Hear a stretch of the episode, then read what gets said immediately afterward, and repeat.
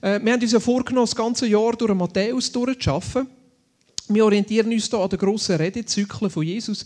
Heute ist der Abschluss, der letzte Gottesdienst zum Thema Bergpredigt. Du darfst gerne, wenn du noch kein so ein Büchlein hast, darfst das Büchlein nehmen für deine Predigtnotizen, nachher auch für, für Vertiefungsfragen. Wenn du schon eins hast, darfst du das gerne vornehmen und nächstes Mal gibt es dir ein neues. Dann können wir uns dann ganz neu wieder einstimmen. Dann werden wir nachher Matthäus, glaube 8 bis 12 anschauen, wo es darum geht, ähm, unsere Herausforderungen und Gottes Möglichkeiten. Aber heute Morgen, ähm, wenn wir noch einmal neu eintauchen in die Bergpredigt, ähm, die Bergpredigt, wo so viel Herausforderndes drin hat, wo so viel Praktisches drin hat, wo so viele Sachen drin hat, wo direkt auch in unseren Alltag hineinreden kann. Und ich möchte heute Morgen mit euch einen Abschnitt anschauen, wo wo ich das Gefühl hatte, wo auch ein Abschnitt ist, wo uns schon ein bisschen in diesem Jahr begleitet hat und ich auch das Gefühl habe, wo uns das nächste Jahr noch weiter begleiten. Und das ist ein Abschnitt über Gebet.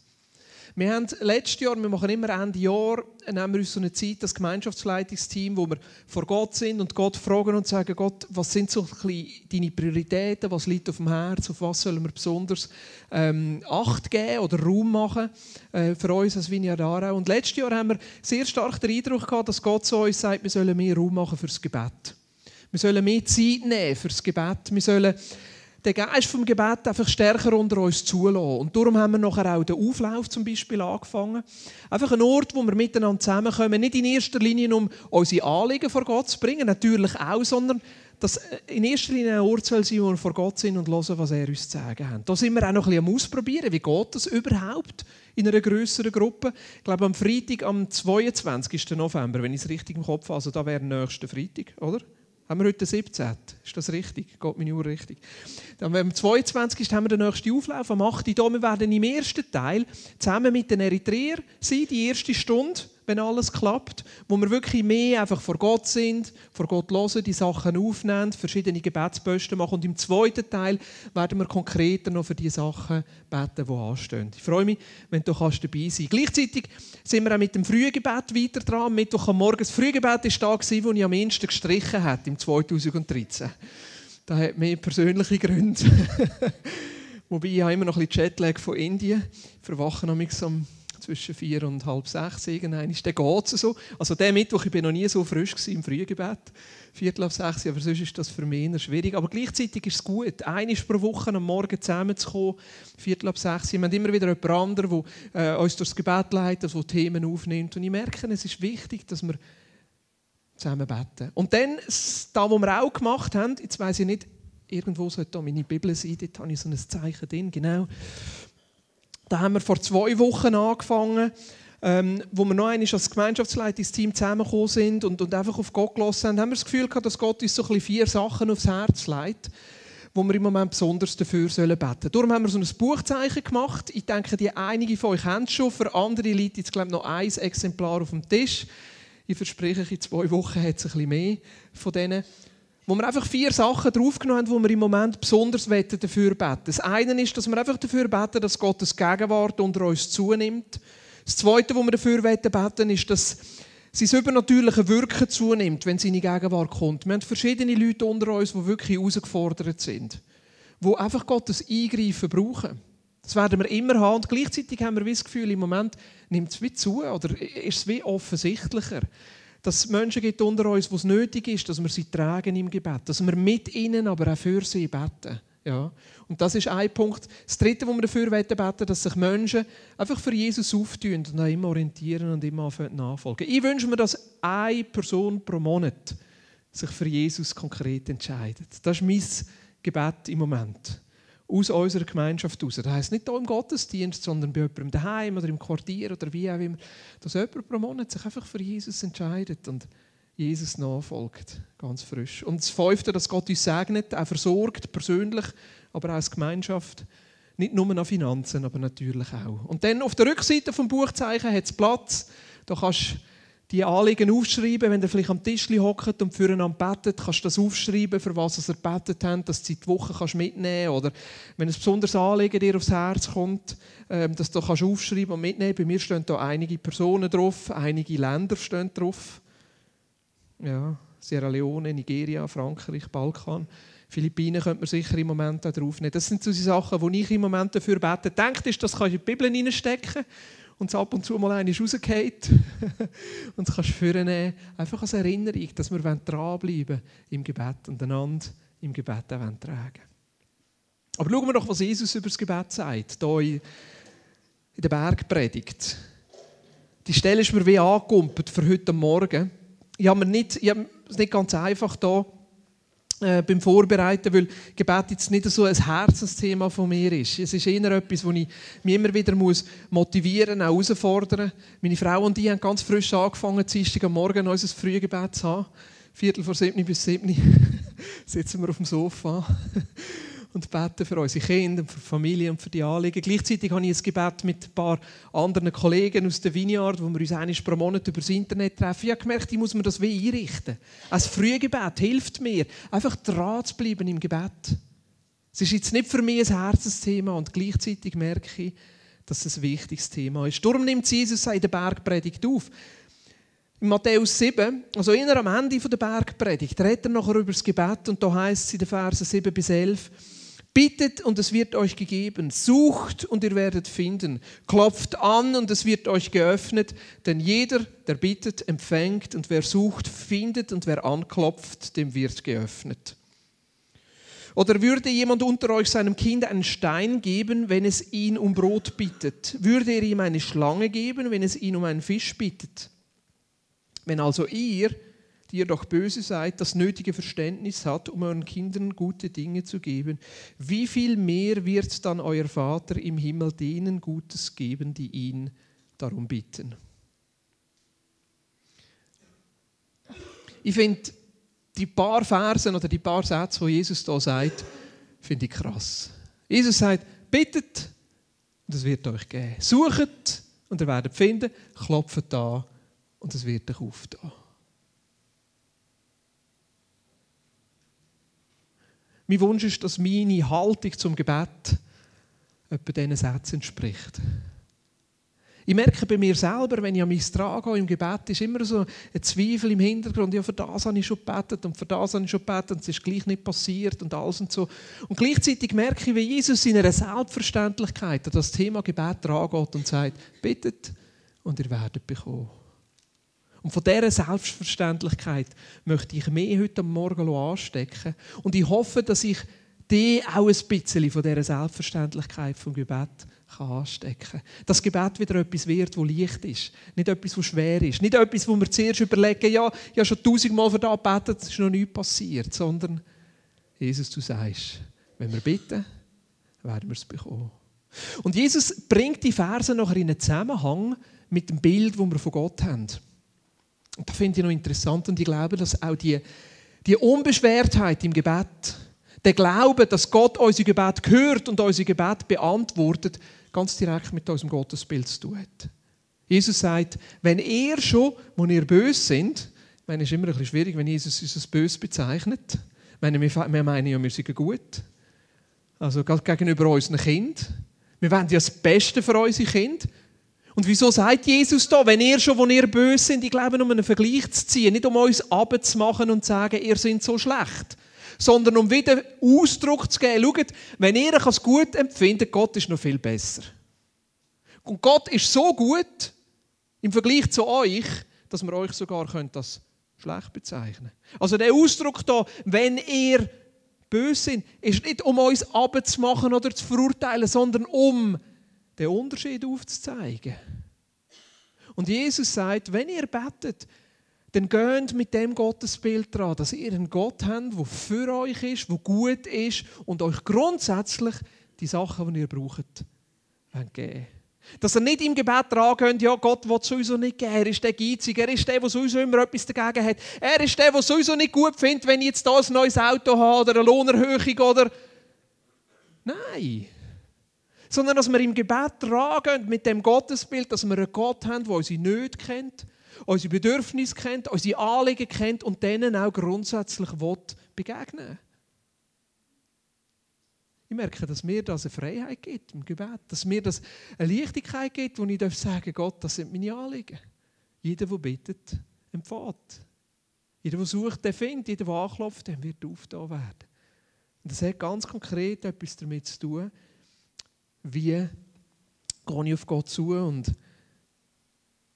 wie sehe ich ihn. Jesus sagt, wir dürfen da, weil Gott ein guter Gott ist. Weil Gott ein Vater ist. Nicht weit weg, sondern uns näher ist. Und ich würde sagen, das ist so der erste Boden, wo unser Gebet gute Frucht trägt. Wenn wir nicht in erster Linie zu einem Gott beten, sondern zu unserem Vater beten. Wenn wir nicht uns von unseren eigenen Erfahrungen blockieren sondern immer wieder das Gottesbild übernehmen, wo Jesus uns aufzeigt, von dem Vater. Ich merke bei mir selber, was das für einen Unterschied ausmacht. Dass ich unbeschwert sein kann. Mir hat der Gottesdienst, der, der, also der, der Mittelteil hat mich ganz cool gedacht. Da geht doch zweimal die Gitarre kaputt. Dann haben wir doch abgemacht, dass wir vier Lieder oder fünf Lieder singen. Und der Dave steht davor. Ich habe mir überlegt, wie bist du ins Schweizer gekommen, Dave? ist noch gegangen. Ich bin dort hinten gestanden und dachte, kommt euch jemand beten oder nicht? Und nachher hinten habe ich langsam gemerkt, jetzt werden wir nervös, oder? Was läuft jetzt? Ui, es tönt jetzt nichts mehr. Wir werden langsam nervös. Wir haben nicht gewusst, darf ich jetzt für eine Abend mal nehmen oder nicht? Oder wie auch immer oder so. Und ich merke, Gott als Vater sie befreit. Spielt doch keine Rolle, wenn etwas in die Hose geht. Wir können einfach einmal warten. Wir müssen nicht irgendwie eine komische, religiöse Stimmung erzeugen. Sondern können einfach sein. Das heisst nicht, dass wir wegen dem nicht ernsthaft sind. Das meine ich nicht. Aber gleichzeitig auch nicht unter einem Druck. Mal können fünf Minuten auch ruhig sein.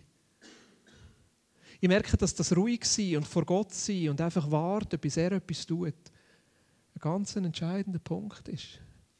Es ist so gegen unsere Kultur, wo wir drin sind. So gegen unser Programmhafte. Du kommst in Gottesdienst und jede Minute ist durchstrukturiert. Und ich merke, aufzutun, dass Gott kann kommen und unter uns kann wirken kann, hat auch damit zu tun, dass wir einfach mal ruhig sind, einfach mal warten, schauen, was passiert. Dann fängt hier vielleicht jemand an lachen, hier vielleicht fängt jemand an brüllen. Hier beten wir füreinander und dort nehmen wir das Abendmahl.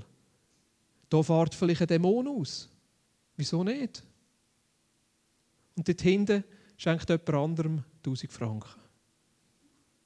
Das gehört zu einem Gottesdienst dazu, wo wir einfach auftun und Gott wirken, den Vater wirken unter uns, vor ihm sind. Ich glaube, diese Haltung, das ist ein Boden, wo Gebet nachher fruchtbar wird.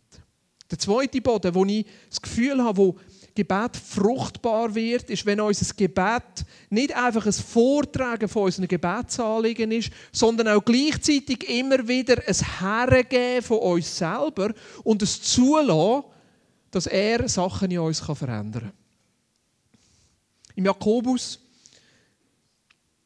Kapitel 4, und ich nehme hier die Hälfte vom Vers 2 und der ganze Vers 3 heißt, ihr streitet und kämpft und trotzdem bekommt ihr nicht, was ihr wollt, weil ihr euch mit euren Anliegen nicht an Gott wendet.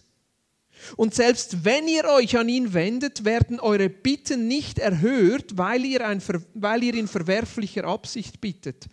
Das Erbetene soll dazu beitragen, euren selbstsüchtigen, eure selbstsüchtigen Wünsche zu erfüllen. Es ist jetzt gerade ein bisschen umgekehrt, das da, was ich vorher gesagt habe, oder? Ich glaube, wir dürfen sehr freimütig sein mit unseren Wünschen, mit unseren Bedürfnissen, dass wir vor Gott kommen, zu unserem Vater, aber gleichzeitig, dass wir auch nicht an diesen Wünschen und Sachen kleben. Ich merke, dass Gebet auch der Ort ist, wo Gott Sachen in meinem Leben verändern kann. Dass Gebet auch der Ort ist, wo, wo Gott mir begegnen kann und Sachen in meinem Leben vielleicht anpassen kann. Haltungen kann verändern. Wo ich so fest davon überzeugt bin, dass der neue rote Ferrari jetzt einfach. Ah, und ich am Schluss mit einem seltenen Hambrad zufrieden bin. Wo ich so fest davon überzeugt bin, dass jetzt heilig zu dem Zeitpunkt genau das Richtige ist und ich plötzlich anfange merken, wenn ich bete, dass es eine Form von Heilig gibt, wo es vielleicht das Lehren ist, richtig damit umzugehen. Wo ich so fest davon überzeugt bin, dass der Durchbruch jetzt in dieser Situation genau jetzt müsste kommen und gleichzeitig Gott Sachen zulässt, um vielleicht meinen Charakter zu formen und das viel wichtiger ist.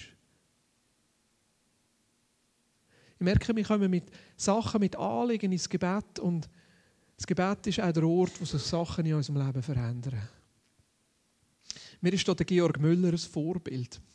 Der Georg Müller war ein Mann, der im so 18 irgendetwas bis 18 irgendetwas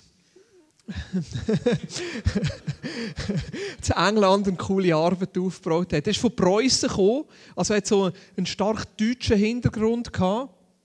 Kann man das so sagen? Sein Vater war ein, ein, ein, ein Verwaltungsbeamter, gewesen, hat so mit Geld zu tun gehabt, und der Georg hat als junger Bub schon seinem Vater Geld gestohlen. Ja, ist so ein bisschen, äh, ja, so ein bisschen eben, wie man es nicht sein sollte, ihr versteht. Er war äh, auch viel auf der Straße, hat sich äh, betrunken, ist an dem Tag, wo seine Mutter gestorben ist, irgendwo auf der Gasse rumgehangen und hat es gar nicht mitbekommen. Und Jesus hat irgendwann sein Leben ergriffen. Mit 25 ist der Georg so von dem Jesus ergriffen dass er gewusst hat, er soll auf England, auf Bristol und dort dann etwas Frisches anfangen. Er war dort zuerst als Pastor tätig und hat nachher verschiedene Arbeiten angefangen. Was er zum Beispiel angefangen hat, ist eine Missionsarbeit. Dann hat er eine Bibelarbeit angefangen, er hat Traktat produziert und nicht nur, dass er so einseitig wäre auf dem Wort Gottes, sondern er hat auch noch ein Waisenhaus gegründet. Und das Besondere und das Faszinierende an dem Leben von Georg Müller ist, er hat nie groß Werbung gemacht.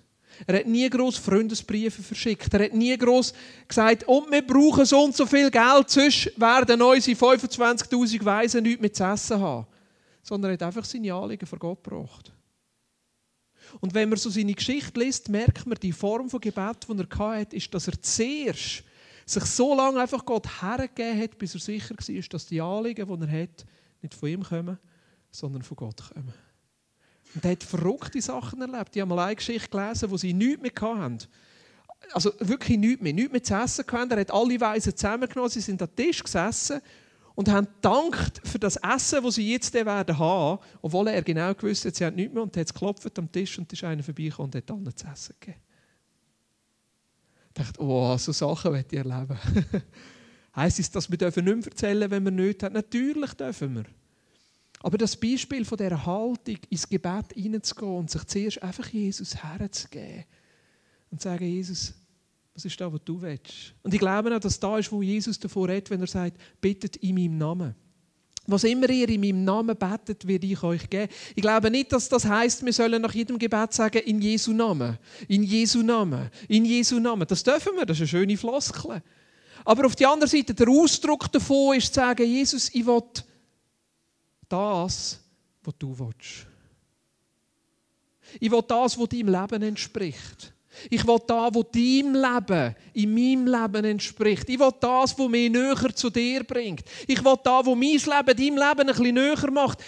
Ich will schlussendlich ganz geistlich ausgedrückt, ich will das, was deinem Plan entspricht. Das heisst, in Jesu Namen zu beten. Ich möchte euch schnell etwas vorlesen, was über Georg Müller nachher geheißen hat. Die Spenden, die als Antwort auf Gebet einging, konnte Georg Müller über lange Jahre Missionare in alle Teilen der Welt unterstützen, Schulen unterhalten, in ihnen 120.000 Personen lehren, nicht weniger als 10.000 Waisen versorgen, 282.000 Bibeln und 1,5 Millionen Neue Testamente verteilen, sowie 112 Millionen religiöse Bücher, Schriften und Traktate verbreiten. Als das besondere Lebenswerk Georg Müllers darf wohl seine Waisenhausarbeit betrachtet werden. Im Jahre 1836 als Glaubenswerk begonnen, waren bis zu seinem Tode 1898 wöchentlich 6000 Pfund nötig. Also ich vermute, dass das vor etwas mehr als 100 Jahren recht viel Geld war. Wöchentlich 600 Pfund nötig, um die Waisenkinder zu versorgen. Und immer wieder erhörte Gott Georg Müllers Gebete.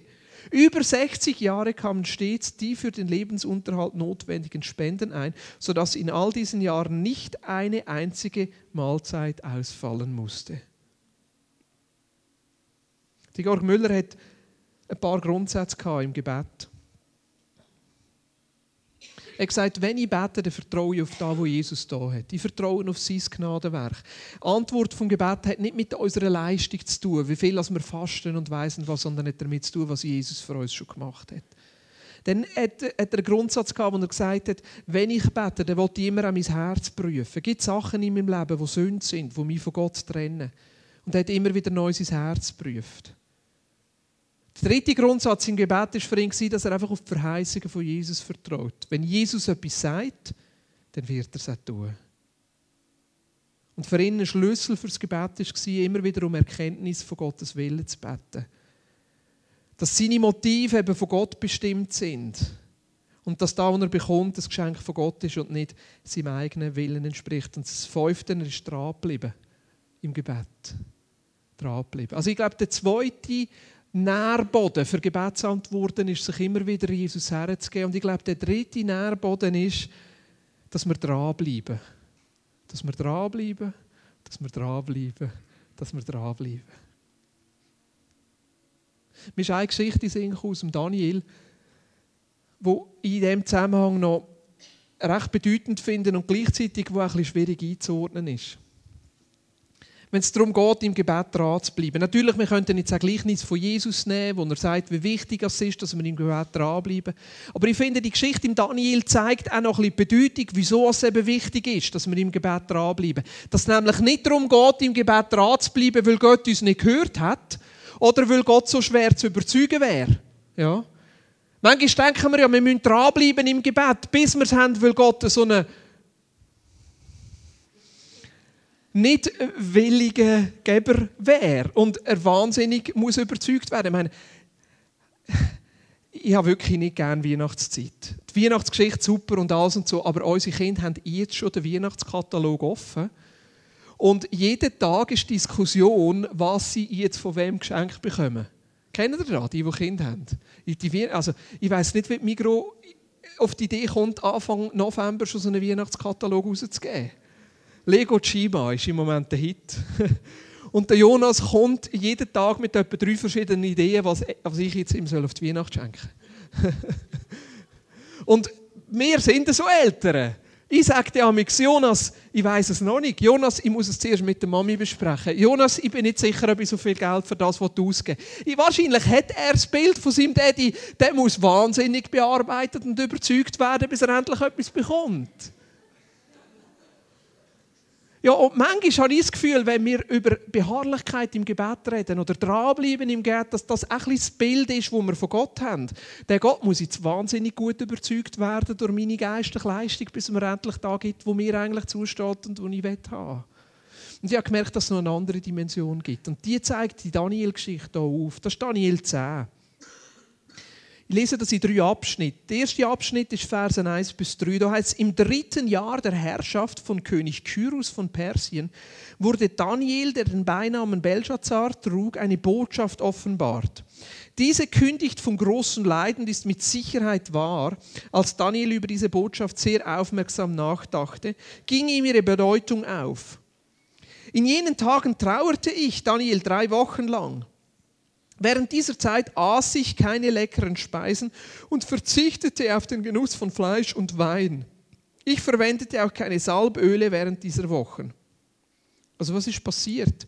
Der Daniel hat eine Botschaft bekommen, also das ist etwas, was ihm im, im, im 9. offenbart worden ist, was zu tun hat mit, mit Israel, mit seinem Volk, mit dem Wiederaufbau. Und das hat wirklich sein Herz bewegt und es hat sein Herz gebrochen. Er hat wie etwas von dem Herzschlag von Gott gespürt. Es hat ihn gebrochen und er hat drei Wochen lang gefastet. Es ist nicht genau beschrieben, was da, aber er hat sicher kein Alkohol getrunken, kein Fleisch gegessen, hat auf alle Süßigkeiten verzichtet. Ich weiß nicht, ob es zu dieser Zeit nur das gegeben hat und er ganz müssen fasten oder ob er ein bisschen auf Gemüse und Früchte war. Auf jeden Fall hat er gefastet, drei Wochen lang und hat in dieser Zeit gebetet. Also er hat drei Wochen, 21 Tage lang gebetet. Und nachher heißt es, Daniel 10, Vers 4 bis 8, am 24. Tag des ersten Monats stand ich am großen Fluss Tigris. Ich blickte auf und sah einen Mann. Er hatte Kleider aus Leinen an und trug einen Gürtel aus feinstem Gold. Sein Körper funkelte wie ein Edelstein, von seinem Gesicht gingen Blitze aus und seine Augen waren wie brennende Fackeln. Seine Arme und Füße schimmerten wie polierte Bronze und seine Stimme klang wie das Tosen einer großen Menschenmenge. Das muss eine krasse Begegnung sein, die er hatte. Also, das war eine Vision, die er hatte, die für ihn sehr real war, als ob er dem Mann wirklich begegnet ist oder sogar da begegnet er jetzt in einem Engel Gottes in natürlicher Gestalt. Also so wirkt es auf jeden Fall für mich. Seine Arme und Füße schimmerten wie polierte Bronze und seine Stimme klang wie das Tosen einer großen Menschenmenge. Also er war nicht ein normaler Mensch, der ihm hier begegnet ist. Also ich bin gestern zuschauen bei der Operette, wo meine Tochter auf dem Kinderchor mitsingen und da der, der König Pankras heißt er, oder der Erbprinz, oh, der hat eine Stimme gehabt, leck Bobby. Der ist vorne auf der Bühne gestanden und das hat geschmettert. Aber ich vermute da, wenn es da von dieser Stimme redet, wie das Tosen einer großen Menschenmenge, da muss noch recht eingefahren sein. Ich, Daniel, war der Einzige, der, die Vision, der diese Vision sah. Es muss etwas Übernatürliches sein. Meine Begleiter konnten die Erscheinung nicht sehen, waren aber trotzdem furchtbar erschrocken, sodass sie die Flucht ergriffen und sich versteckten. Ich stand also dieser gewaltigen Erscheinung ganz alleine gegenüber. Da verließen mich meine Kräfte, ich wurde kreidebleich und konnte mich kaum noch aufrecht auf meinen Beinen halten. Oh Jesus, ich wünschte mir mal so eine Begegnung zu haben.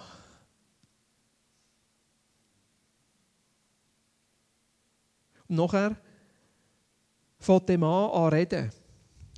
Also der Mann, die Erscheinung, die Vision, redet nachher direkt zum Daniel. Ich lasse einen kleinen Teil los und nachher heißt es Daniel 11 bis 14. Der Mann sprach zu mir, O Daniel, du von Gott Geliebter. Das ist noch eine Anrede. He? Zuerst schmettert und tut und leuchtet und die erste Anrede ist, O Daniel, du von Gott Geliebter. Das führt uns wieder zu dem ersten Nährboden zurück. Gott als der Vater gesehen, der für uns da ist. Und ich glaube, dass der Daniel das gebraucht hat. Die anderen haben so, ja, so Angst gehabt, die sind sich versteckt. Und der, oh Daniel, du von Gott geliebter, hör aufmerksam zu, was ich dir zu sagen habe. Stell dich aufrecht hin, denn ich wurde zu dir gesandt. Als er das zu mir sagte, stand ich zitternd auf. Da sagte er, hab keine Angst, Daniel. Von dem Tag an, als es dir wichtig wurde, das Entscheidende zu verstehen und du dich vor deinem Gott gedemütigt hast, wurde deine Worte erhört. Deshalb bin ich auch zu dir gekommen. Doch der Engelfürst von Persien hat sich mir 21 Tage lang widersetzt, bis mir schließlich der Erzengel Michael zur Hilfe kam und für mich den Kampf mit dem Engelfürst von Persien aufnahm. So konnte ich gehen und bin nun hier. Ich soll dir erklären, was deinem Volk in den letzten Tagen zustoßen wird. Diese Vision wird sich erst in fernster Zukunft erfüllen. Zwei Sachen finde ich interessant. Der Mann, der Engel, wo dort zum Daniel gestickt wird, heißt von dem Tag an, als es dir wichtig wurde. Also vom ersten Tag an, wo der Daniel angefangen hat zu beten, ist die Antwort schon unterwegs gewesen. Das ist für mich ermutigend, dass Gott mein erstes Gebet schon gehört und mein zweites und mein drittes. Er hört mein erstes Gebet schon. Er hört nicht erst mein 50. Gebet und würde nach meinem 50. Gebet reagieren, sondern Gott reagiert schon bei meinem ersten Gebet. Aber manchmal braucht es ein Zeit, bis die Antwort nachher kommt. Da war die Antwort der Engel, der ihm das erklärt hat. Und was ist das Zweite? Der Engel sagt, ich bin aufgehalten worden. Es ist ein Fürst von Persien, also muss eine andere Macht sein, eine andere Engelsmacht, ihm entgegengestanden sein und hat ihn blockiert. Ich habe gedacht, was wäre passiert, wenn der Daniel am 20. Tag aufgehört hätte? Hätte er wahrscheinlich wieder zurück müssen. Ich habe so eine Geschichte erlebt in Sierra Leone ähm, im Februar, wo wir dort waren. Wir haben ähm, in der ersten Vineyard, wo wir angefangen haben in Sierra Leone, haben wir geholfen, ein Gebäude zu bauen. Ähm, das Gebäude war so ein afrikanisch mäßig, also nicht schlecht bauen, aber gleich auch nicht wahnsinnig gut. Aber das Ziel war, dass sie einfach ein Dach über dem Kopf haben und Lehmwände und alles und so. Und es hat eigentlich relativ solid ausgesehen. Am Montag waren wir dort drinnen. Am Dienstag am Morgen können wir ein Telefon anrufen, wo das Gebäude steht nicht mehr. Mir was, Gebäude steht nicht mehr. Sie haben uns noch erklärt, dass ein Wirbelsturm gekommen ist und wirklich nur genau in diesem Gebiet. Es hat nie sonst Häuser abdeckt und nie sonst gross gewindet, sondern einfach genau in diesem Gebiet ist ein Wirbelsturm gekommen, Zzt, hat das Dach abdeckt, flupp. Und so wie ein Kartenhaus, die eine Dachhälfte ist auf der anderen Dachhälfte gelegen. Ja. Und wo wir nachher dort sind, hat es so gemacht, flupp, und die ganze Wand ist eingestürzt. Haben die Bewahrung erlebt, dass nicht irgendjemand gerade unter dieser Wand war, sonst hat es Tote gegeben. Aber es ist so eine Situation, wo wir nicht wussten, was ist jetzt da los? In der nächsten Nacht hat unsere Leiterin von Sierra Leone, Glorious, einen Traum von einem alten Mann, der ihr begegnet ist, im Traum, und gesagt hat, ich will euch nicht da. Und darum habe ich euch das Gebäude kaputt gemacht. Das Gebiet hier gehört mir. Das war so etwas. So eine Kraft, die uns entgegensteht an dem Ort, wo nicht will, dass dort eine Kirche kommt, die sich zum Wohl von diesen Menschen dort einsetzt. Dass eine Kirche kommt, die Cholera-Hilfe macht, wenn Cholera äh, ausbricht. Eine Kirche kommt, wo, wo gratis Lesen und Schreiben anbietet. Eine Kirche kommt, die von Jesus erzählt und das Reich Gottes sichtbar macht. Was war unsere Antwort? A, wir haben gebetet und B, wir haben das Gebäude wieder aufgestellt. Können wir uns natürlich fragen, sind alle Dämonen im Moment in Afrika? Vielleicht. Vielleicht. Wieso passiert da so etwas nicht? Ich frage mich manchmal, ja, vielleicht passiert es, aber wir sehen es nicht. Auch hier in unserem Gebiet haben wir so Mächte, die uns manchmal einschränken. Was ist das Erste, was uns in den Sinn kommt, wenn Gott uns einen Auftrag gibt? Ich kann dir sagen, zwei Sachen, die dir in den Sinn kommen. Das Erste, was in den Sinn kommt, ist, ja sowieso keine Zeit. Und das Zweite, was dir in den Sinn kommt, ist, wer zahlt dafür? Oder? Also mir geht es auf jeden Fall so. Wenn Gott zu mir redet, wenn Gott mir einen Auftrag gibt oder mir da ist doch die erste Frage, die wir haben, ist, wie sollen wir das auch noch machen? Mein Freund von Afrika sagt, wir Schweizer haben ein Buch, das genauso wichtig ist wie die Bibel, das ist unsere Agenda. Er hat gesagt, das stimmt nicht, ich habe mein iPad. Aber es ist so, in die Agenda schauen wir fast gleich viel wie in unsere Bibel, manchmal sogar noch mehr. Und das ist auch etwas, was unser Leben bestimmt. Ja, passt das überhaupt in meinen Alltag, in meinen Lebensrhythmus? Passt das überhaupt rein? Manchmal frage ich mich, könnte das vielleicht auch eine geistliche Macht sein, die unser Leben bestimmt und uns davon abhaltet, die Sachen zu hören, die Jesus sagen will? Und das Zweite noch die Sache mit dem Geld. Jesus sagt selber, dass hinter dem Geld, nicht das Geld selber, sondern hinter dem Geld eine Macht steht und die Macht heißt Mammon. Es gibt eine gute Art, den Mammon zu vertreiben. Das ist einfach mal ein bisschen Geld weggeben. Das ist die schnellste Art, den Geist loszuwerden. Aber ich merke, was passiert mit mir? Was passiert mit mir, wenn Gott kommt? Und das kostet etwas. Ich muss mein Leben anpassen. Das sind die Sachen, wo Gott manchmal im Weg steht. Und schlussendlich ist das Hindernis, dass die Sachen, die Gott tun will, können Wurzeln fassen und können aufgehen und können Frucht bringen. Und ich glaube, da müssen wir immer wieder aufpassen. Natürlich können wir jetzt auf, äh, auf Dekolinden aufstehen und oben äh, proklamieren und sagen, in Jesu Namen binden wir den Geist von, wie könnte man dem sagen, von der Agenda. und wir binden den Mammon über Aarau, dass kein Einfluss mehr hat. In Jesu Namen proklamieren wir einen offenen Himmel. Und das ist gut, das ist nicht schlecht. Aber wenn gleichzeitig die Gebete keinen Einfluss haben auf wie wir mit der Zeit umgehen und wie wir mit dem Geld umgehen, ich glaube, dann sind die Gebete gleichzeitig vergeben. Ich finde, eine effektive Art von geistlicher Kriegsführung ist einfach das Gegenteil zu tun von dem, was bei uns normal ist. Den Kühlschrank auftun, das Haus auftun, an Weihnachten andere einladen, unseren Gartenhag abbauen und offen sein für unsere Nachbarn unseren ausländischen Nachbarn mit größerer Freundlichkeit zu begegnen als unseren Schweizer Nachbarn. Ja, Halleluja. Unser Mann von Deutschland sagt Amen.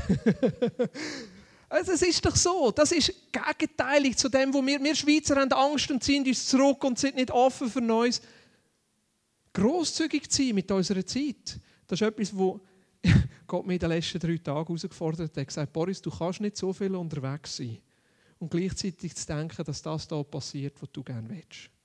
Er hat gesagt, das stimmt. Ich habe mir jetzt überlegt, wie viel Mal ich noch kann, nächstes Jahr unterwegs sein und wie viel nicht mehr.